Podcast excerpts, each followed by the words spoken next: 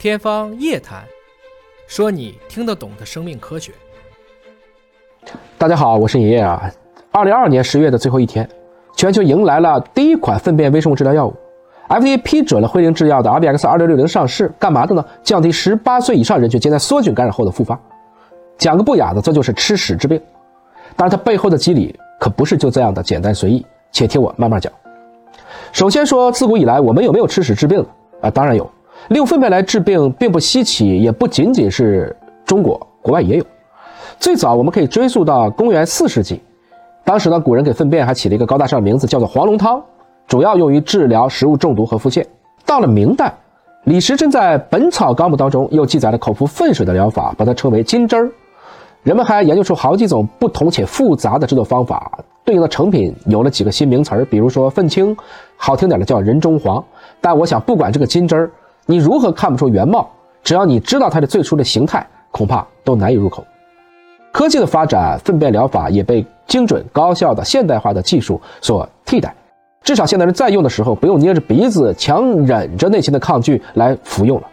它也顺道换了个更加现代的名字，叫做肠道菌群移植。这也被理解成一种特殊的器官移植。具体方法呢，是把我们健康人群当中的粪便的菌群，它是有功能的，经过预处理制成了混悬液。或者是胶囊，利用比如说直肠给药等方法移植到患者的肠道内，帮助患者重建健康的肠道菌群。它也能够减少抗生素的使用，从而达到调节肠道治病的效果。我们再来聊回这个全球首款的粪便微生物群疗法，辉灵制药的这个产品呢，是由合格人员捐赠的粪便制成的，专门给符合艰难梭菌感染的患者使用，减少感染复发的概率。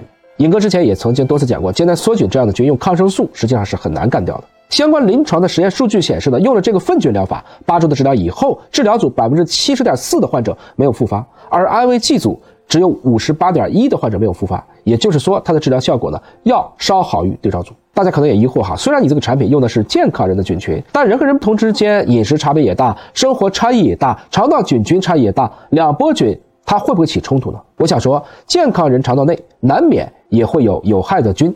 这样的感染风险也依然存在，所以这样的临床实验也需要进一步的去寻找答案。既然这样的一种疗法有局限性，FDA 为什么会批准这样一个疗法呢？归根结底还是我刚才讲过的，现在梭菌感染是一种严重甚至可以去危及生命的疾病，不仅仅引起腹泻、发烧、胃疼、食欲不振、结直肠炎，特别是它用常规的抗生素治疗，应该说能治疗现在梭菌的抗生素都太厉害，都太狠了，具有明显的缺点。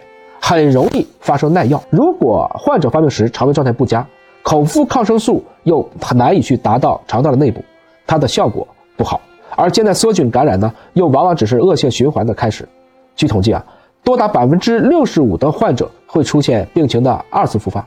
这些感染每年导致五十万美国人会患病，其中数万人会死亡。现在梭菌的感染和高复发的根本原因，现在我们知道了。肠道菌群的紊乱导致的，所以用健康的菌群来调节紊乱的菌群，它不失是一种调节稳态的好方法。科研上呢，肠道菌群早就被证实与某些肠道疾病、代谢性疾病、免疫性疾病相关。这次 FDA 的破冰，不仅仅是治疗艰难梭菌的一小步，也是微生物组疗法迈入临床的一大步。我们希望有更多更精准的疗法可以走入到临床，走入到大家的视野。